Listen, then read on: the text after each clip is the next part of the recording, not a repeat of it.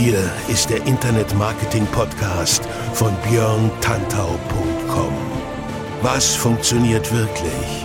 Und wie kannst du im Internet schon morgen viel erfolgreicher sein? Du hast die Fragen, hier bekommst du alle Antworten. Und jetzt dein Gastgeber im täglichen Kampf gegen Halbwissen, Mythen und Legenden im Internetmarketing, Björn Tantau. Hey, hallo und herzlich willkommen zur 67. Episode des Internet Marketing Podcasts hier auf björntantau.com mit mir, Björn Tantau. Bei diesem Podcast geht es um digitales Wachstum, Reichweite und Engagement. Ich präsentiere dir hier immer nützliche und vor allem funktionierende Maßnahmen, damit deine Projekte online mehr Menschen erreichen und so immer größer und erfolgreicher werden können. Mehr Infos über mich und meine Arbeit gibt's direkt auf meiner Website björntantau.com oder auf meinem Instagram-Account instagram.com slash björntantau. Beides mit OE. So, vielen Dank, dass du auch heute bei dieser 67. Episode meines kleinen niedlichen Podcasts wieder am Start bist. Heute geht es mal um das Thema Manipulation. Und dann wird auch noch das Unterbewusstsein manipuliert. Ist gruselig, oder? Du wirst nicht glauben, auf was auch du so alles reinfällst, also auf was wir Menschen so alles reinfallen, reinfallen, wobei das natürlich ehrlich gesagt gar nicht so schlimm ist, denn unser Unterbewusstsein funktioniert eben so, wie es funktioniert.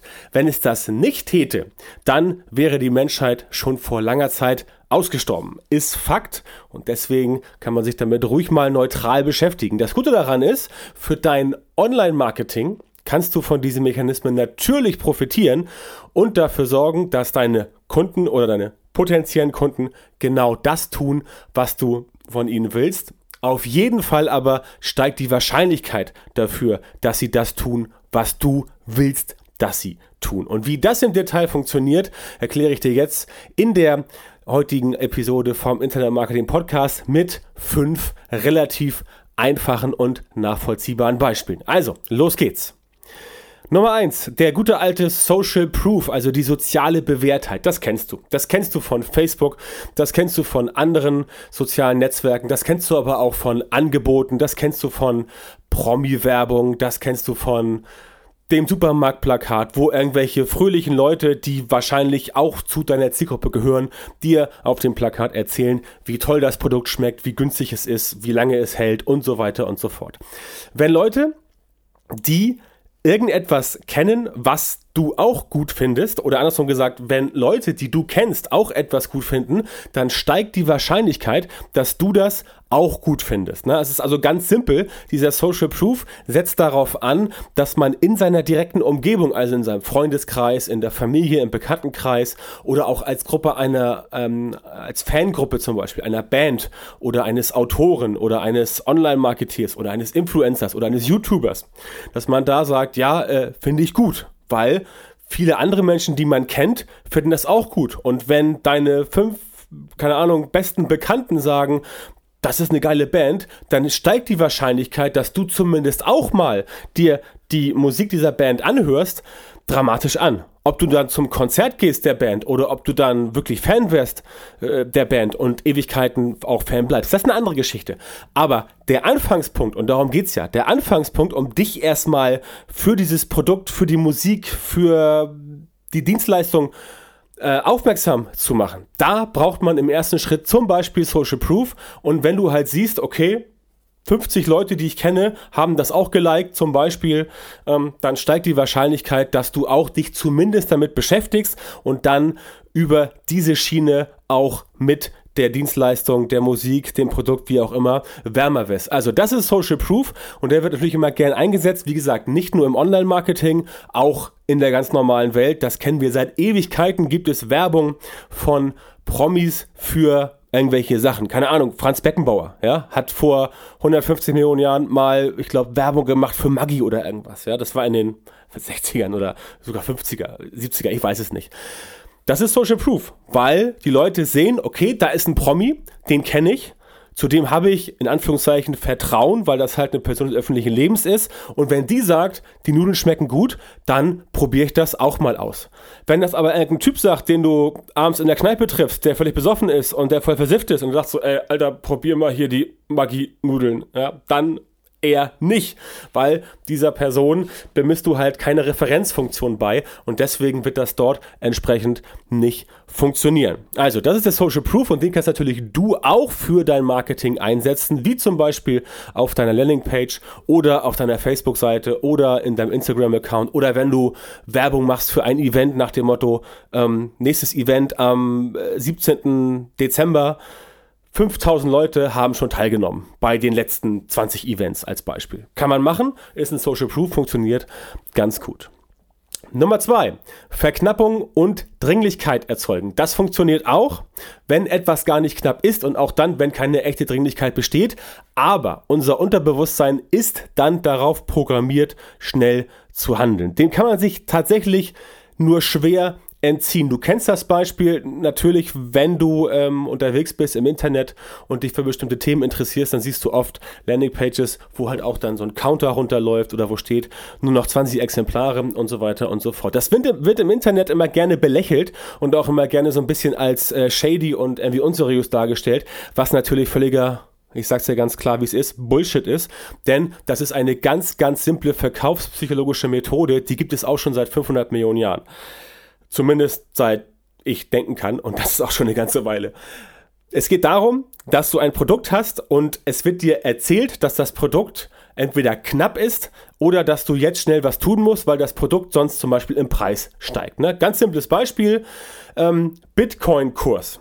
Bitcoin-Kurs war ja irgendwie letztes Jahr auf, äh, ich glaube, 18.000 Dollar gestiegen und dann ist wieder runtergerauscht.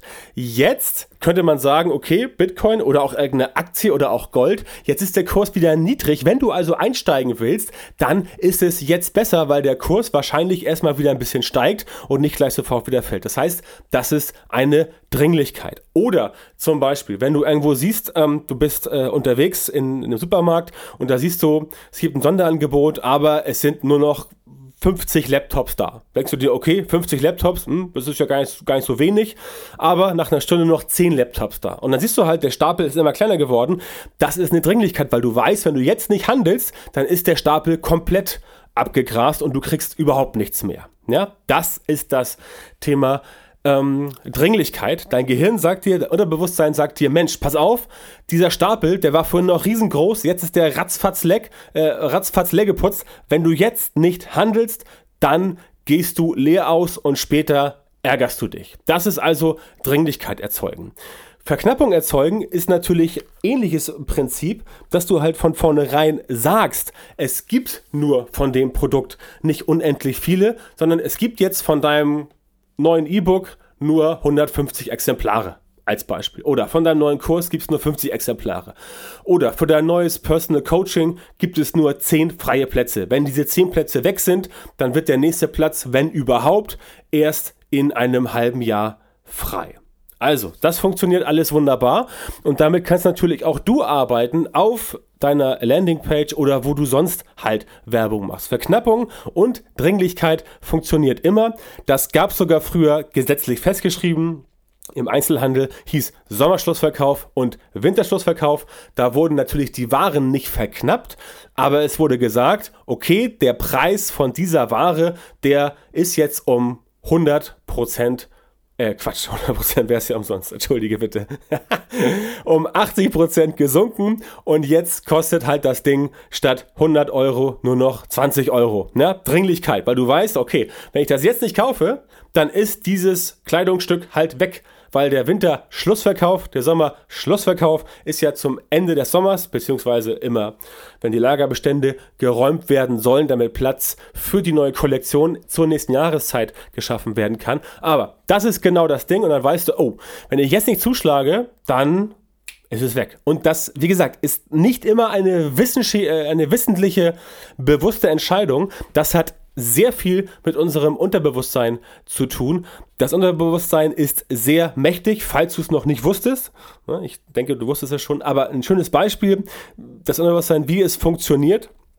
Beim Fernsehen zum Beispiel einschlafen ist ungünstig, speziell wenn es ein Pro Programm ist, was dann nicht ganz jugendfrei ist im Sinne von Horror, Gewalt, Action. Ne? Also nehmen wir mal an, du guckst dir den derben Horrorfilm an, pennst dabei ein. Der Horrorfilm läuft aber eine Stunde weiter dann liegst du da und schläfst und dein aktiver Verstand ist ausgeschaltet, weil du schläfst ja. Das heißt, alles, was du jetzt aufnimmst über Töne, über Geräusche, über äh, äh, Emotionen, über äh, Gefühle, das langt, gelangt eins zu eins in dein Unterbewusstsein. Ja? Und beim Beispiel Horrorfilm kriegst du jetzt halt eine Stunde lang negative Emotionen in dein Unterbewusstsein direkt eingepflanzt. Das heißt, das tut dir nicht gut. Wenn du also manchmal dir überlegst, warum du morgens so beschissen aufwachst und schlecht geschlafen hast, dann kann das vielleicht daran gelegen haben, dass du dein Unterbewusstsein unabsichtlich nachts mit dem falschen Input gefüttert hast. Kleiner Exkurs zum Thema Unterbewusstsein, nur damit du ungefähr weißt, wie das Ganze funktioniert.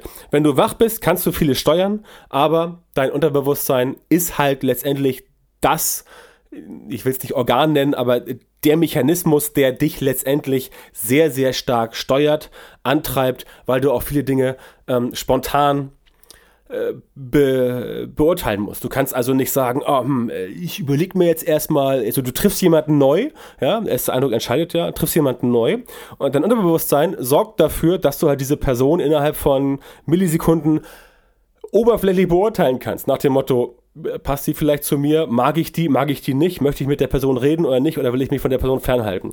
Das alles sind Sachen, die in den ersten paar Millisekunden entscheiden. Du gehst halt nicht auf eine Party, siehst jemanden ganz neu und setzt dich erstmal hin und überlegst erstmal eine halbe Stunde, hm, also was könnte das jetzt für ein Mensch sein? Ist der vielleicht nett? Ist der vielleicht freundlich und so weiter?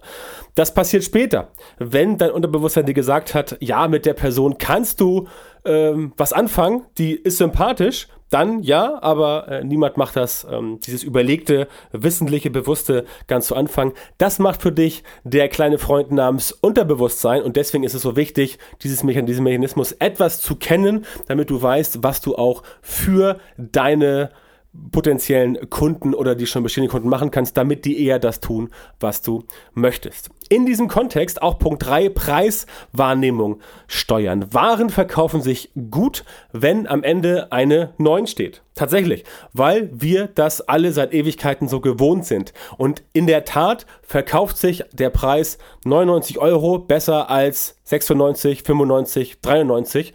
Und auch diese mystische 7, die immer gern benutzt wird. Ich habe es halt auch alles durchgetestet. Ähm, sie bringt keine extremen Mehrwerte. Ja, wird immer gerne gesagt, mach dein Produkt statt 99 Euro 97 Euro oder statt äh, ähm, statt 500 Euro machst du 497. Das bringt möglicherweise ein bisschen was, aber ich habe keinen signifikanten Vorteil festgestellt, warum die 7 bei Produkten halt ähm, letztendlich großartig besser funktionieren soll. Bei der 9 am Ende, also 9 Euro, 19, 19 oder 29,99, 29,90, sowas zum Beispiel, das funktioniert gut. Erstens, weil wir es gewohnt sind, ja, der Einzelhandel arbeitet seit ähm, Anbeginn der Zeit quasi mit diesem äh, Prinzip. Ich weiß nicht, ob es im alten Rom auch schon äh, 9 Sesterzen waren und nicht 7 Sesterzen, keine Ahnung. Ist auch nicht wichtig, aber Ihr kennt das, also du kennst das, geh durch Rewe, geh durch Marktkauf, geh durch Kaufland, geh durch Aldi, geh durch Lidl. Du siehst überall oder ganz oft zumindest am Ende ist eine 9 oder halt 1999 oder 1995. Selten siehst du halt so, so einen Preis wie 1538. Ne? Das kommt eher, eher gesagt nicht vor, weil die Leute sagen, hä, äh, Moment, 1538, was denn das? Ja? Bei 1499 wunderbar, ist man, ähm, ist man gewohnt, weil da hinten halt die Komma 99 drin ist. Das ist das Thema mit der 9. Was auch wichtig ist für dich zu wissen, wenn du Preise schreibst und du hast jetzt nicht so was wie 14,99, sondern du hast wirklich 19 Euro, dann schreib auch 19 Euro, schreib nicht 19,00. Ja, dieses 19,00 sieht dann wieder groß aus und das Unterbewusstsein sagt dann, nee, große Zahl, großer Preis. Eine andere, äh, eine andere Steuerung in der Preiswahrnehmung ist auch, dass du äh, die kleinen Preise auch ähm, äh, eher äh, nicht ganz riesengroß schreibst, sondern die kleinen Preise auch eher moderat. Ja, das heißt nicht, dass du die großen Preise groß schreiben sollst, aber du sollst eher die kleinen Preise nicht so riesig schreiben, wenn es gibt eine Ausnahme, wenn dann im Vergleich zum Preis, wie er vorher war. Wenn du jetzt sagst, der Preis war vorher, also jetzt 14,99 statt 99,99, dann schreibst du natürlich die 14,99 größer und dann kleiner das statt, weil dann das Unterbewusstsein scannt und feststellt, okay, der kleine Preis ist jetzt aktuell im Vergleich zu dem viel größeren alten Preis. Das ist ein positiver Trigger, das entsprechend funktioniert. Also bei der Preiswahrnehmung ähm, arbeiten, bei der Landingpages zum Beispiel. Und auch da ganz wichtig, kleiner Exkurs, Landingpage, wenn du mit Preisen arbeitest, pack den Preis immer eher in den Bereich, wo er nicht sofort gesehen wird vom Auge des Betrachters, sondern packt den Preis eher weiter nach unten. Da muss die Person ein bisschen suchen, aber wenn der Preis sofort gezeigt wird auf einer Landingpage, dann sagt das Unterbewusstsein eher, hm, okay, gleich den Preis gesehen, äh, ähm, ist doof, wenn der Preis halt nicht gefällt. Ja, dann wird schnell abgesprungen. Wenn du aber den Preis eher etwas weiter unten oder ganz am Ende beim endgültigen Call to Action hinpackst, dann ist die Chance, dass sich diese Person, also dieser potenzielle Käufer mit deinem Produkt längere Zeit beschäftigt, auf der Landingpage deutlich höher. Und je länger sich eine Person mit einem Produkt, mit einer Dienstleistung oder auch mit dir selber beschäftigt, dein äh, Personal Coaching zum Beispiel, desto größer ist die Wahrscheinlichkeit, dass die Person am Ende positiver aufgeladen ist, wenn du halt auf der Landingpage sonst auch alles richtig gemacht hast. Also, das zur Preiswahrnehmung, die kannst du steuern. Achte also darauf, dass du die Preise so formulierst, wie sie beim Unterbewusstsein am besten gescannt und aufgenommen werden. Wichtig ist halt immer, dass das Unterbewusstsein keine Warnsignale aussendet. Nach dem Motto, oh, Vorsicht, Achtung, Finger weg. Ja, das musst du vermeiden. Und wenn du das hinbekommen hast, dann bist du eigentlich schon auf dem richtigen Weg. Vierter Punkt ist das öffentliche Commitment. Das ist ein ganz spannender Punkt, denn Menschen bleiben tatsächlich ihrer Linie treu, wenn sie sich schriftlich oder mündlich, Hauptsache aber eben öffentlich für etwas verpflichtet haben. Simples Beispiel ist das Thema Rauchen aufhören. Ich weiß nicht, ob du selber Raucher bist. Ich selbst bin es zum Glück seit langer Zeit nicht mehr. Und ich kann nur jedem sagen, der raucht, lass es sein. Und ich kann jedem sagen, der darüber nachdenkt, anzufangen mit dem Rauchen, lass es sein. Weil es kostet Geld, es stinkt und es tötet dich. Rauchen ist Selbstmord auf Raten. Das wirst du dann irgendwann merken, wenn du viel rauchst, in ungefähr 30, 40 Jahren, wenn du mit 80 dir die Lunge aus dem Leib kotzt. Du siehst, mir ist es wichtig, dass du nicht rauchst, deswegen auch dieses Beispiel. Etwas drastisch, aber sorry, drastisch ist immer ganz gut. Also, Menschen bleiben ihrer Linie treu, wenn sie sich schriftlich oder mündlich, Hauptsache aber öffentlich, für etwas verpflichtet haben. Und wenn du jetzt zum 18. Mal versuchst aufzuhören mit dem Rauchen, dann gibt es folgenden Trick. Schreibe es auf. Ich werde jetzt aufhören zu rauchen und ich rauche ab morgen nie wieder. Schreib das so auf und zeig das anderen Leuten, die dich gut kennen. Zeig's deiner Frau, zeig's deiner Freundin, zeig's deinem Freund, zeig's dein, deiner Clique, zeig's deinen Eltern, zeig's deiner Schwester, deinem Bruder, wem auch immer. Wichtig ist, dass du dich öffentlich verpflichtest, das, was du aufgeschrieben hast, auch zu tun. Schriftlich ist noch besser, mündlich geht auch.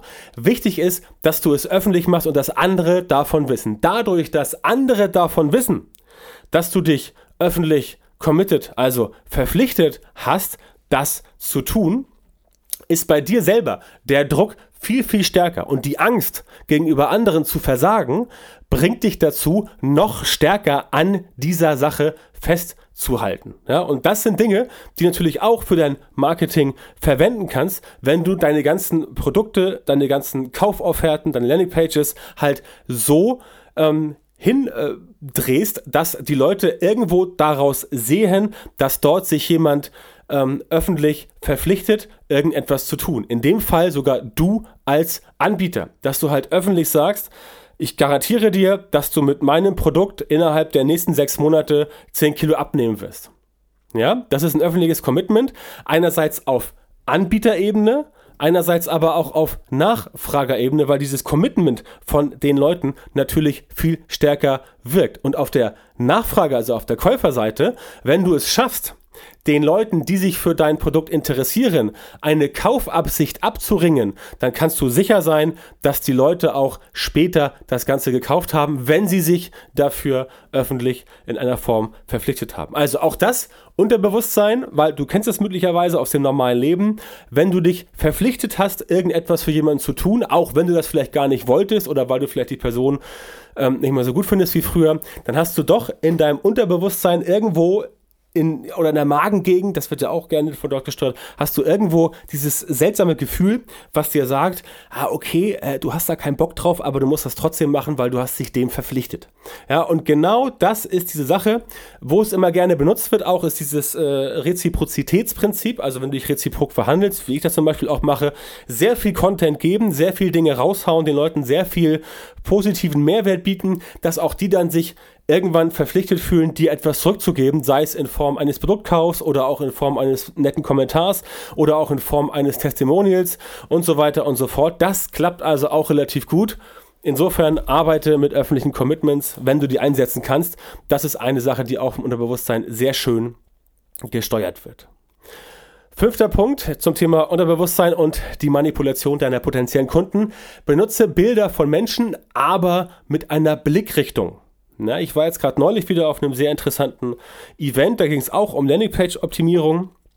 Und da wurde halt unter anderem gesagt, man soll eigentlich eher wegkommen von diesen Leuten, also von diesen Bildern, wo Menschen drauf sind, die irgendwo hingucken. Ihr kennt diese Stockfotos, ja, wo Leute so über eine Mauer gucken und nach, unten gucken oder wo sie irgendwo hin zeigen, ja ähm, Argumentation war, dass halt die Leute dann eher nicht darauf gucken, worauf gezeigt werden soll, sondern eher auf die Person gucken. Ja, das stimmt auch. Das habe ich selber getestet. Das ist vollkommen korrekt. Also benutzt nicht irgendwelche Bilder, wo irgendwer rauf zeigt oder wo irgendwer irgendwas äh, irgendwo hinguckt, so über eine Mauer zum Beispiel.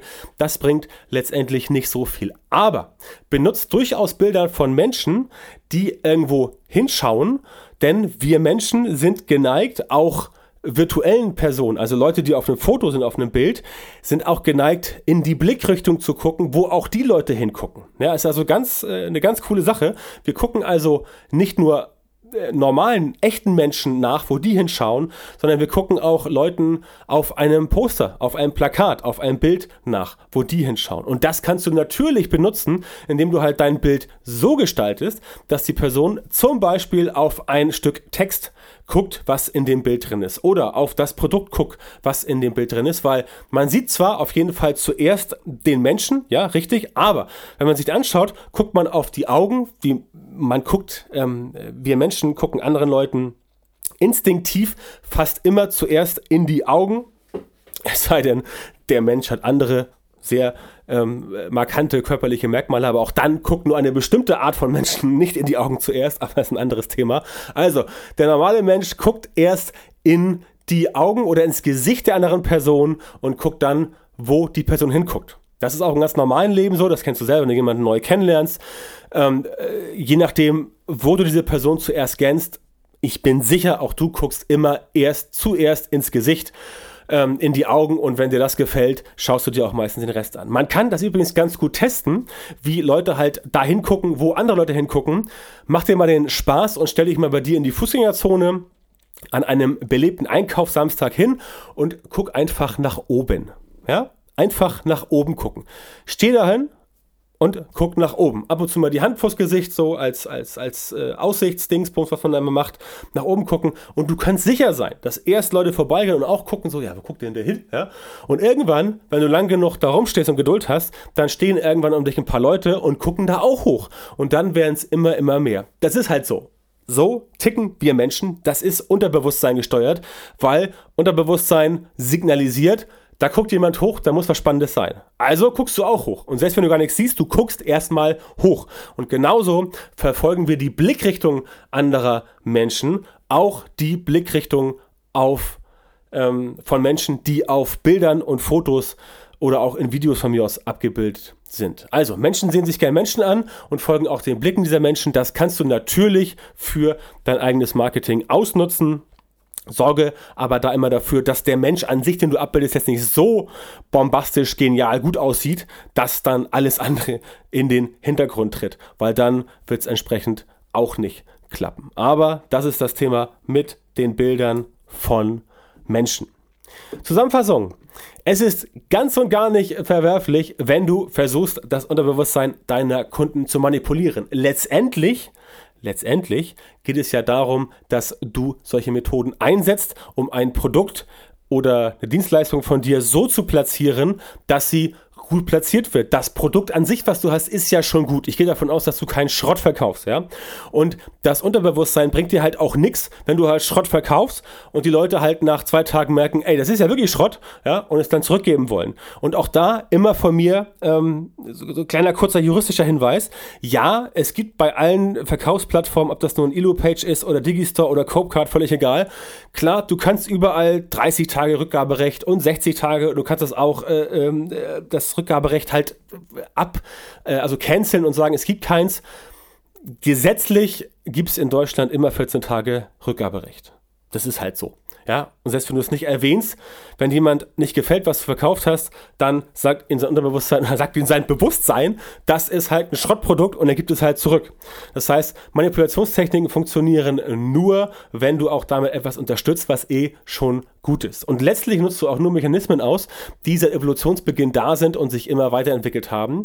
Nur in Sachen Glaubwürdigkeit musst du natürlich aufpassen, denn deine potenziellen Kunden wollen ja auch nicht veräppelt werden. Ne? Ähm, wenn du halt eine Landingpage machst und da steht ein Counter und der springt immer wieder auf Null zurück. Ja, schwierig, schwierig. Ähm, dann denken manche Menschen vielleicht, okay, das ist wohl doch nicht das Gelbe vom Ei und ja, dann wirkst du eben unglaubwürdig und dann äh, wird dir wahrscheinlich das gleiche passieren, was vielen anderen Leuten auch passiert. Sie werden ihre Produkte und Dienstleistungen nicht mehr los. Aber vor allem bei Werbung und auf Landingpages funktioniert Manipulieren sehr gut und richtig eingesetzt merken die meisten Menschen überhaupt nicht, dass sie manipuliert wurden, so wie du und ich das nicht merken, wenn wir täglich im Supermarkt oder auch im TV, falls du noch TV guckst oder wo auch immer, manipuliert werden. Denn Manipulation gibt es überall. Ja, dagegen kannst du eigentlich nicht viel machen. Es sei denn, du durchschaust sie. In diesem Sinne hoffe ich, dass diese Folge dir was gebracht hat. Vielen Dank fürs Zuhören und schön, dass du auch heute wieder dabei warst. Das war Episode 67 des Internet Marketing Podcast. Wie immer möchte ich dich am Ende auf meine Facebook-Gruppe hinweisen und dich einladen, dort teilzunehmen. Stell dir vor, du hast 5300 Leute, die alle auch Online-Marketing machen und die rein theoretisch, wenn sie Zeit haben, zur Verfügung stehen, um deine kniffligen Online-Marketing-Fragen zu beantworten. Und ich selber mische da auch noch mit.